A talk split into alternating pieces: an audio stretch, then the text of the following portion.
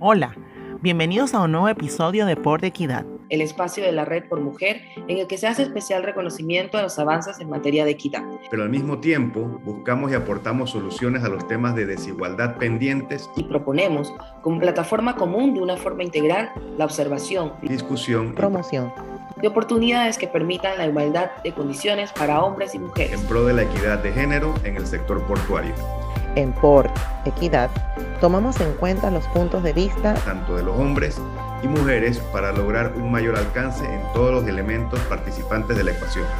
Por, equidad, tiene, la necesidad, de, vernos y, sabernos, iguales.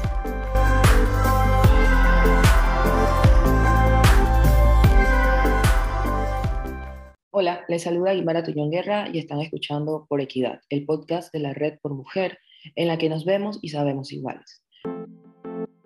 Bienvenidos al episodio número 3 y recuerden que este podcast cuenta con el apoyo de Portal Portuario, uno de los medios de comunicación más reconocidos de la industria portuaria en América Latina. Podrás encontrar cada 15 días los podcasts de Port Equidad en Spotify, Anchor, iTunes y en la página de Portal Portuario y Maritime Policy Bureau. Y como en todas las emisiones anteriores, queremos compartir información y contenido que tanto importa para los profesionales del sector marítimo, logístico y portuario, sobre temas de actualidad, mejores prácticas, avances tecnológicos y, por supuesto, las propuestas para avanzar en los asuntos de la igualdad de género en el sector y la región. Gracias a ustedes que nos escuchan por su tiempo, compañía y comentarios.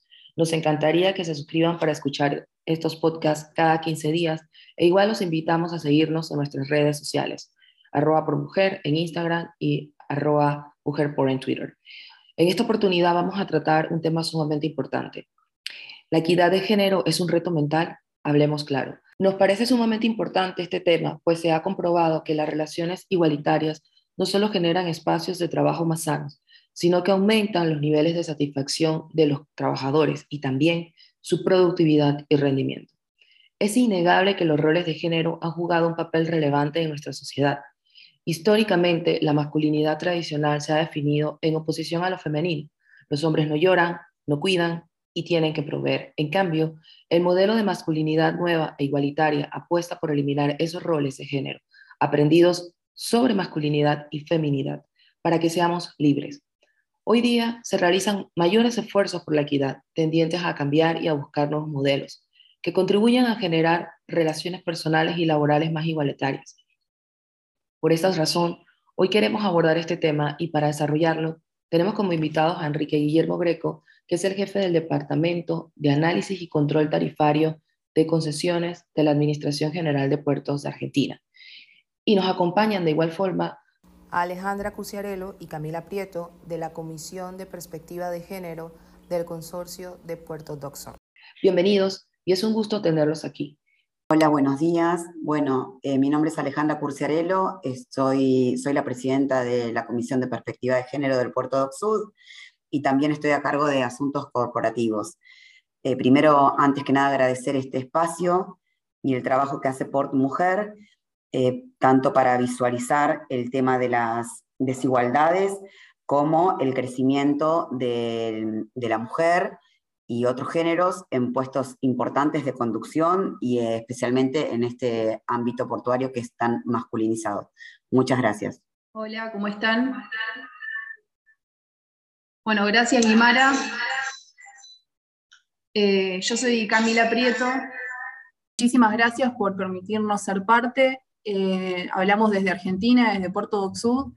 Me incorporé al sector portuario hace 10 meses con políticas de equidad de género. Tenemos a la primera presidenta mujer eh, de la historia, así que, bueno, se propuso como uno de los ejes eh, equidad laboral y, bueno, trabajamos mucho el año pasado respecto a ese tema y este año, gracias al contacto con Guimara, nuestra presidenta de la comisión, Alejandra Curciarello, estamos tratando de trabajar liderazgo en la mujer. Sin más, le doy la bienvenida a los tres y agradezco una vez más que hayan aceptado la invitación. Me gustaría empezar esta conversación mm, enfocándonos un poco a la subordinación jerárquica de la mujer ante el hombre, que aún persiste, principalmente en cargos directivos dentro de nuestro sector. Hemos avanzado muchísimo en la parte operativa, pero en diversas partes de nuestra región hay ese análisis de cómo podemos abordar el tema. Si este reto que tenemos, hablándolo claro, es solamente un tema de géneros o es un tema de capacidades y talentos, o más allá de eso es un tema social, un tema de cómo nos han educado. Entonces, por eso me gustaría saber, por ejemplo, Enrique, de tu perspectiva, ¿cuál tú crees que es la razón de esa diferenciación en el sector laboral y esta visión que existe? O sea, ¿es un tema realmente de género? ¿Es un tema de que todavía no hay las capacidades o es un tema de lo que nos han inculcado eh, socialmente o culturalmente?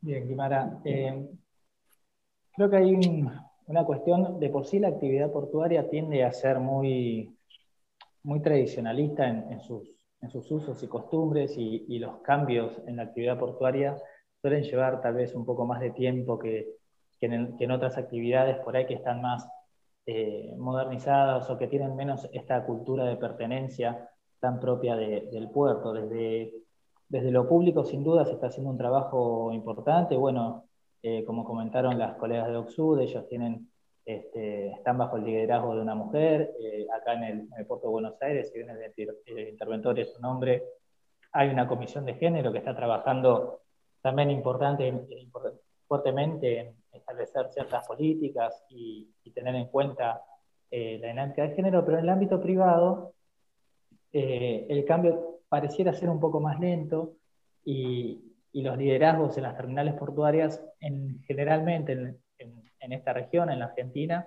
están eh, llevados adelante por hombres. Bueno, en el caso particular del puerto de Buenos Aires, una de las dos terminales portuarias más, más importantes está liderada por una mujer hace cerca de 10 años y bueno, a mí eh, hace unos años me ha tocado trabajar con ella y, y ver cómo era la dinámica interna en, en ese liderazgo y, se debe reconocer que, es eh, realmente muy difícil para una mujer eh, llevar adelante esto, puesto que inevitablemente en reuniones con gremios, en reuniones con trabajadores de mucha, de mucha antigüedad, eh, con esquivadores, con maquinistas y demás, el, el que sea una mujer a la hora de enfrentar una negociación, un reclamo y demás, siempre fue un, un punto, o, por lo menos al principio fue un punto. Hoy por hoy ya ella tiene una, una experiencia y, un, y, una, y, una, trayectoria en, su, en sus tareas y, y, realmente se ha ganado ese liderazgo, pero, pero sin duda que al ser una mujer eh, tuvo que trabajar mucho más y de hecho llama la atención, que eso es lo, lo, lo paradójico, que llame la atención este liderazgo eh, mantenido en el tiempo durante tanto tantos años por una mujer en la actividad portuaria. ¿no? Eh, de hecho, a nivel regional para, para, el grupo al que representa, es un caso excepcional y siempre este, es citada por este tema. Pero, muy, es muy interesante lo que comentas, porque, porque une ese tema de capacidad, que, era, que es la visión, y ese esfuerzo adicional, como dices, que tuvo que hacer para poder de pronto encajar en ese recuadro de lo que se espera sea quien ocupe ese cargo. Es sumamente interesante. Sí, sin duda. Entonces hay una mezcla de dos cosas. No sé si desde la perspectiva de Alejandra y Camila se repite esa situación, que es un tema que puede ser no solamente por la diferencia de género, sino un tema de que probadas las capacidades y talentos, hay un tema, como decía Enrique, más de eh, social, más de cultural, más de un aprendizaje a esos niveles. Bueno, yo les comparto la, experiencia acá en el Consorcio de Gestión del Puerto de Docksud. Si bien, como todos saben, el, Estado tiene una política de género y el gobernador eh, nombra una presidenta, hay dos en este momento, también en Puerto San Nicolás eh, hay otra presidenta mujer, y hay un Ministerio de Mujeres y Géneros, si bien sabemos que está eh, presente el tema en agenda, en el consorcio, el resto del directorio eh, las personas que representan a los distintos sectores de empresas, contenedores, hidrocarburos, areneras y, carga en general, son hombres, eh, los que representan a los gremios también, a la municipalidad, el directorio entero eh, son hombres. También quería compartirles que acá en, el consorcio tenemos el 30% de mujeres, todas en, lugares administrativos. Recién, a partir del año pasado, se incorporaron dos chicas a, a operaciones y en el resto de, las empresas, todo lo que es la comunidad portuaria, solo el 10% son mujeres. Y también, como, como hablabas vos al principio, Guimara, quería compartirte que eh, nosotros en la comisión, eh, nosotras y nosotros, hemos debatido sobre, eh, no es un tema de capacidades y talentos, porque hay muchísimas mujeres con, con altos niveles de preparación, para ocupar puestos de conducción en la actividad portuaria, sino que es un tema cultural. Hay mucho para trabajar todavía, por supuesto que es un reto mental, porque em, en la sociedad se le cuestiona, es mucho más lo que la mujer tiene que estar probando, que está preparada, permanentemente está rindiendo examen, que está preparada para ese puesto con, con sus capacidades y talentos, cosa que no le pasa a un hombre en el mismo puesto de conducción. Eso es un tema que venimos trabajando. En, nuestra comisión de perspectiva de género nos acompañan dos hombres, un abogado y un compañero de comercial. Y ellos, la verdad, suman un montón porque nos dan esa perspectiva que tiene el hombre de cómo ven a la mujer. Y bueno, en nosotras pensamos que hay muchísimo para trabajar y que por supuesto es un reto mental y tenemos mucho para educar y y capacitarnos en materia de sensibilización y el tema de, equidad, que falta mucho. Yo creo que con esa, claro, con esa radiografía que, que nos han dado ambos desde, desde una perspectiva tanto de, del hombre como de la mujer, entonces hay un tema de que hay capacidad que hemos estado trabajando, pero desde la experiencia, porque Enrique compartía sus experiencias a lo largo del tiempo en este sector, desde su experiencia, ¿ustedes creen consideran que las políticas e iniciativas, tanto a nivel nacional e internacional, veamos que es un tema que a nivel internacional se ha ido trabajando mucho más, eh, se está destacando esa importancia de avanzar en políticas, pero avanzar en esas políticas desde la regulación, más desde el trabajo eh, de por qué es bueno hacerlo. Entonces, eh, me gustaría que nos comentaran si, desde su perspectiva, esas políticas e iniciativas, ¿cómo las ven? Enrique.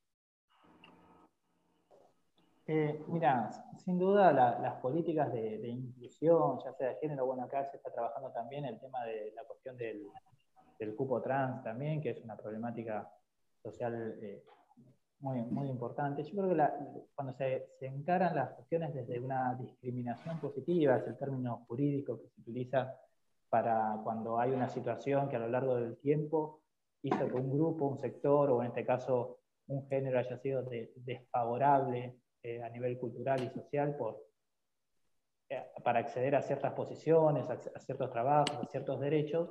Bueno, esta idea de, ir avanzando en la cuestión de cupos, de, darle espacios y demás, si bien genera una reacción, porque siempre está el discurso de, bueno, pero hay que evaluar este, capacidades y no evaluar género, persona y demás, eh, es importante porque si no a veces se instalan eh, desde la experiencia personal, ¿no? Se instala el prejuicio de que siempre eh, en, esta actividad, sobre todo en la actividad portuaria, el hombre es el que tiene como esa fuerza, ese liderazgo de llevar adelante una, una empresa, de hablar con gremios de esto, del otro. Y la verdad es que después la experiencia muestra que no. Entonces, eh, la idea de esto de, trabajar en proyectos de equidad, estableciendo cupos, lo que permite también es facilitar el, acceso a personas y a mujeres, en este caso, con capacidades que, que hay y sobran, eh, y que no sean las excepcionalidades, que no sean cuestiones de, de, tener que hacer un doble trabajo, no solo mostrar la capacidad, sino mostrar que el ser mujer no interfiere en eso, y tener que estar siempre demostrando un poco más que el hombre que está en la misma situación.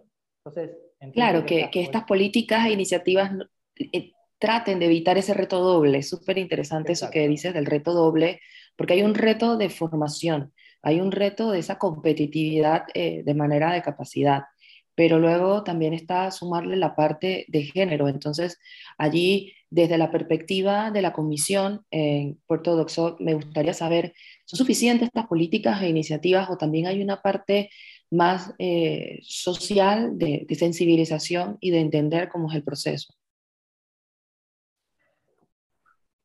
Sí, claramente que a nivel social hay que trabajarlo muchísimo más. Eh, nosotros eh, acá en Argentina eh, estamos con el 1% del cupo laboral trans, que creo que es muy, muy, muy poquito. No sé cómo, cómo se verán afectadas algunas empresas o instituciones, porque esto es bastante nuevo. Em, nos interesaría mucho trabajar en edades un poco más tempranas, en lo que es concientización y mostrar estos ámbitos que son masculinizados. Creo que deberíamos trabajar un poco mucho más fuerte ahí y en lo que es capacitación, formación. Nosotros a, nivel, a nivel de leyes, digamos, somos un país eh, muy avanzado y también tenemos en este momento, por ejemplo, la, la obligatoriedad de la ley Micaela, la capacitación que abarca a todo el Estado, pero lo que hablamos con las mujeres que, estamos en, esta situación desde hace años, yo sé 29 años que estoy en, puertos, eh, avanza mucho el tema legislativo, pero la realidad no. Todavía eh, nos falta un montón en materia de, eh, de educación, digamos. Todavía eh, estamos pensando como se pensaba hace 10 años atrás. Nos falta el lugar de, de igualdad entre hombres y mujeres real, ¿no?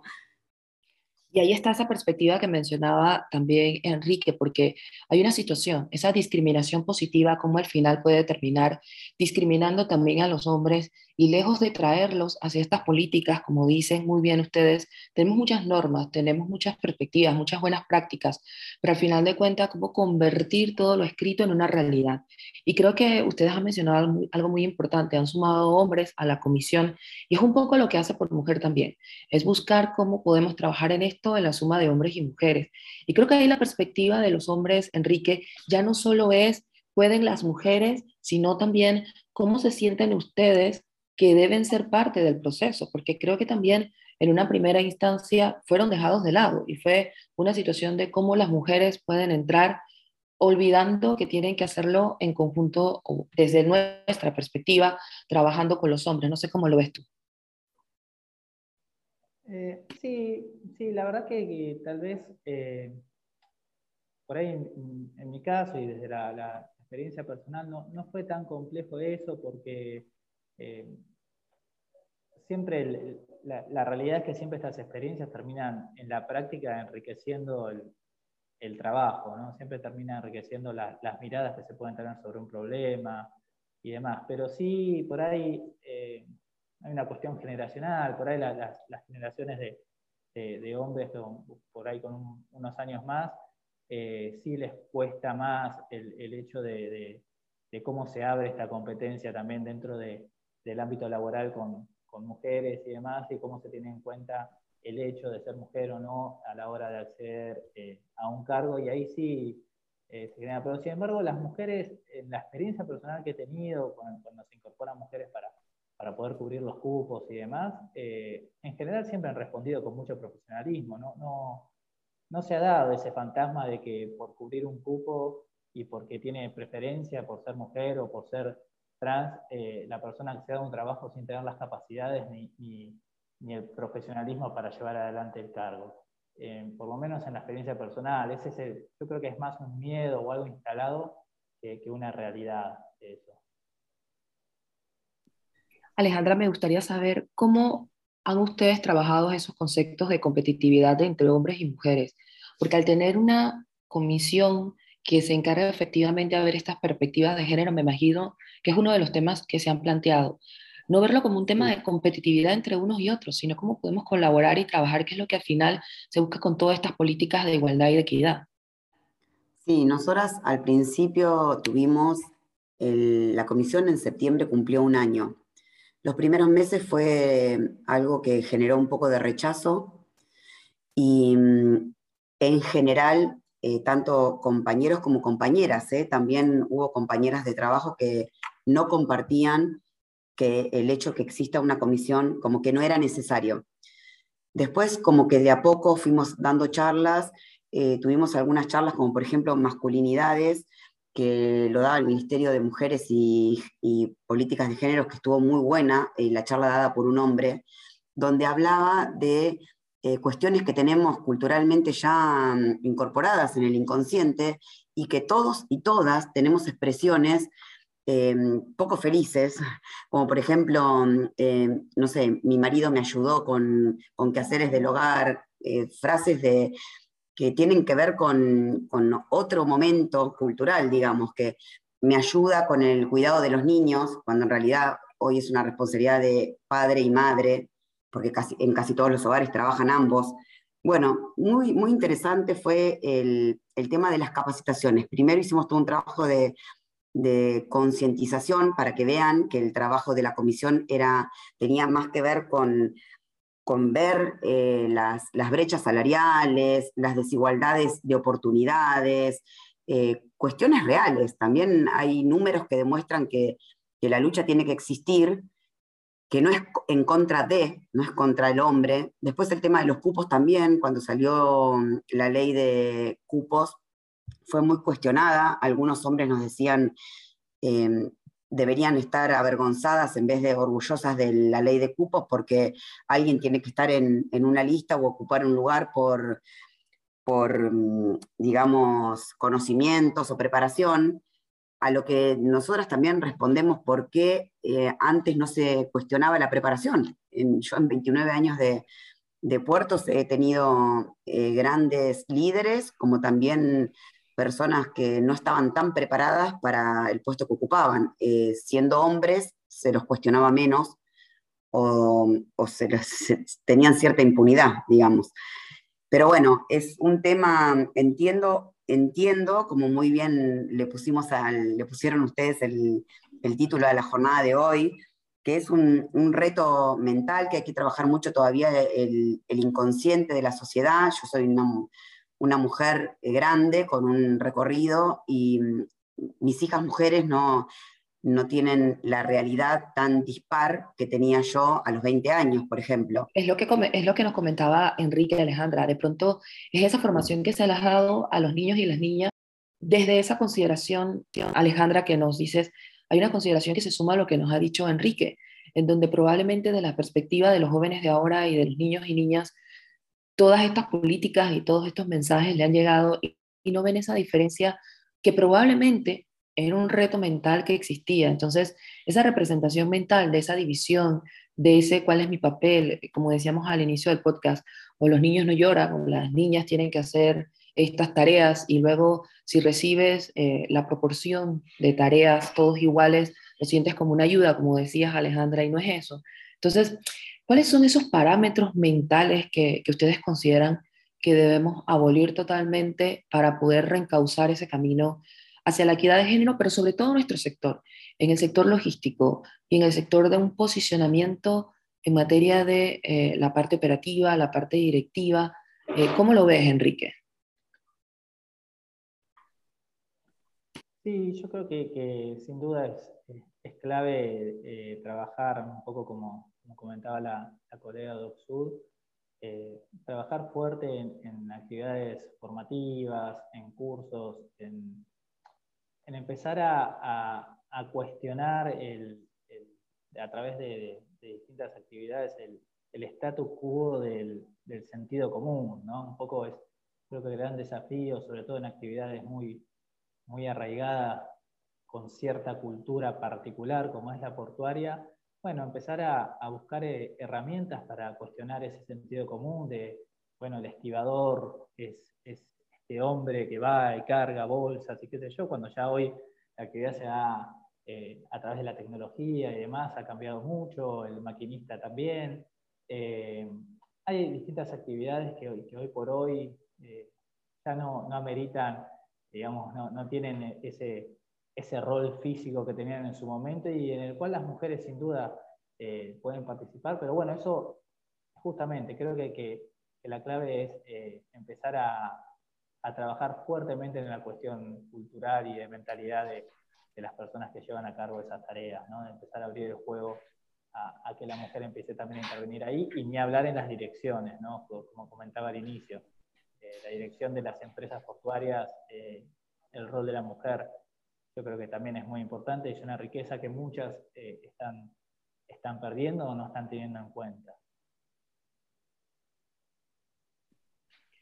Creo que sí, creo que, que ahí esa, ese trabajo, Alejandra y Camila, me encantan lo que, lo que nos han compartido sobre ese trabajo, esas formaciones, porque la capacitación no solamente en cómo hacer nuestro trabajo, sino en cómo evolucionar en nuestras acciones es muy interesante y creo que esa labor que ustedes hacen desde la comisión es loable y, replicable, porque yo creo que este tema que estamos abordando en este momento da para muchos meses de diálogo y de análisis. Sin embargo, como saben, el tiempo del podcast es corto y esas contribuciones que ustedes nos han hecho hoy son sumamente importantes y por eso le agradezco a Enrique, Alejandra y a Camila que ustedes hayan compartido estas eh, visiones con nosotros y responder siempre a este llamado de la Red por Mujer y ayudarnos a construir nuevos caminos dentro del sector marítimo, portuario y logístico. Les agradezco muchísimo por haber estado aquí y compartir con esta audiencia que nos escucha cada 15 días y que están muy pendientes de este espacio porque buscan mecanismos que los ayuden a tomar soluciones y aplicarlas en sus puertos. Queremos también agradecer a Portal Portuario por el espacio que nos brinda, por la difusión de este podcast, que ustedes también pueden incluir en sus páginas web, que pueden encontrar también en las páginas web de Por Mujer, de Portal Portuario y de Maritime Policy Bureau, en todas las eh, áreas de difusión de podcast como Spotify, iTunes lo que buscamos es que cada vez más el sector hable de estos temas, escuche a los que están en el sector y acompañarnos siempre en esta visión de cómo podemos mejorar. Así que Enrique y Alejandra les doy el espacio para que se puedan despedir de todos aquellos que escuchan este episodio de Por Equidad. Bueno, Guimara, muchas gracias de nuevo por la invitación y la verdad que estos espacios hay que hay que alentarlos, hay que cuidarlos y, es algo bueno para, para, todos, para conocer entre todos la realidad de los puertos de la región. Bueno, me sumo al agradecimiento de Enrique. Muchísimas gracias por generar estos espacios que se tienen que multiplicar. Eh, quiero agregarles a, los que estén escuchando que mm, la equidad es un tema de todos y todas que mm, es por ahí, no, no, no tenemos que competir, sino complementarnos. Y es un trabajo largo y bueno, esperamos que cada vez sean más las personas que se sumen a la lucha por la equidad. Camila, si gusta dar las últimas palabras para nuestros oyentes. Bueno, nada, muy agradecida. Me parece un espacio maravilloso, muy claro, y me gusta mucho la posibilidad también de, sugerir algunos temas o inquietudes que tengamos nosotras desde nuestro lugar para poder llevarlas al debate y a los encuentros.